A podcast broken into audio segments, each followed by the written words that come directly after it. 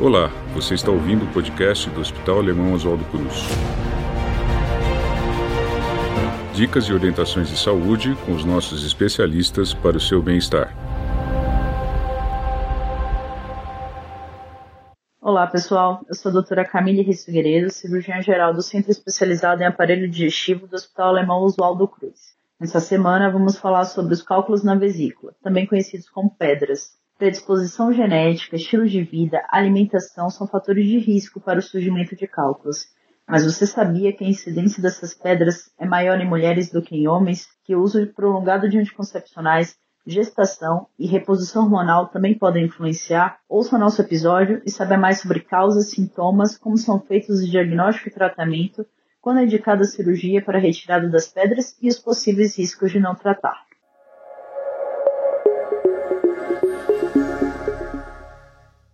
Vesícula biliar é um órgão que fica próximo ao fígado, ao lado direito do abdômen, logo abaixo da costela. Serve para armazenar a bile. A bile é um líquido que nos ajuda a digerir a gordura quando chega no intestino.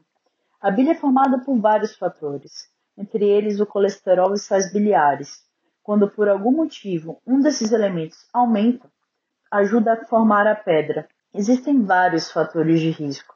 Mulher, obeso, pessoas com história familiar, mulheres que usam ou usaram anticoncepcionais, gestantes ou mulheres que fazem reposição de hormônio após a menopausa. Com certeza, a chance de ter cálculo aumenta com a idade. E pessoas que têm hábitos alimentares ruins, comem muita bobagem, muita gordura, muita fritura, muito carboidrato, e pessoas que não fazem atividade física regulamentar também têm maiores chances de ter.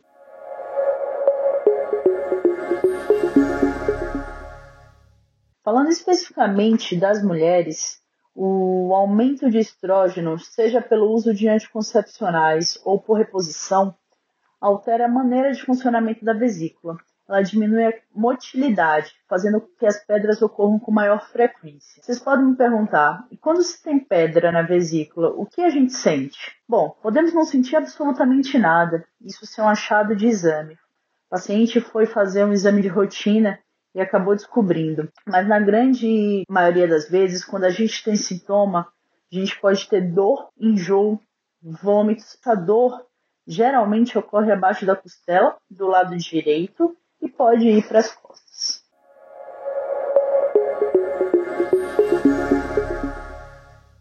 O diagnóstico é feito geralmente por um exame simples de ultrassonografia, que já deve nos indicar a pedra. A partir daí, pedimos exames de sangue para avaliar possíveis alterações associadas à pedra na vesícula. É possível conviver com a pedra? Alguns pacientes não terão sintomas, mas existe algum risco caso não se trate? A resposta é sim.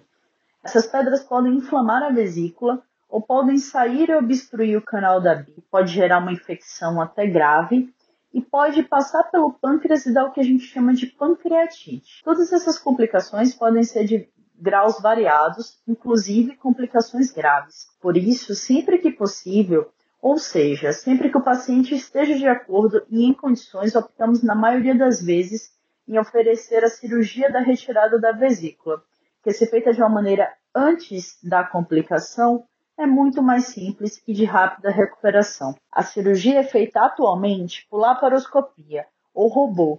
Com isso não se tem aquele corte e a recuperação é muito mais fácil tem menos dor, esteticamente mais bonito.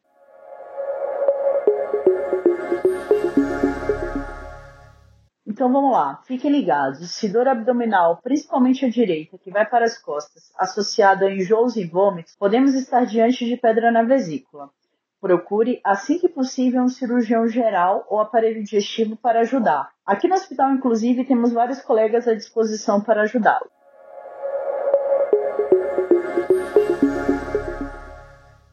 Este foi o episódio dessa semana do podcast do Hospital Alemão Oswaldo Cruz. Espero que tenham gostado. Muito obrigada por nos ouvir e fique à vontade para enviar dúvidas e sugestões por meio de nossos canais digitais. Até a próxima.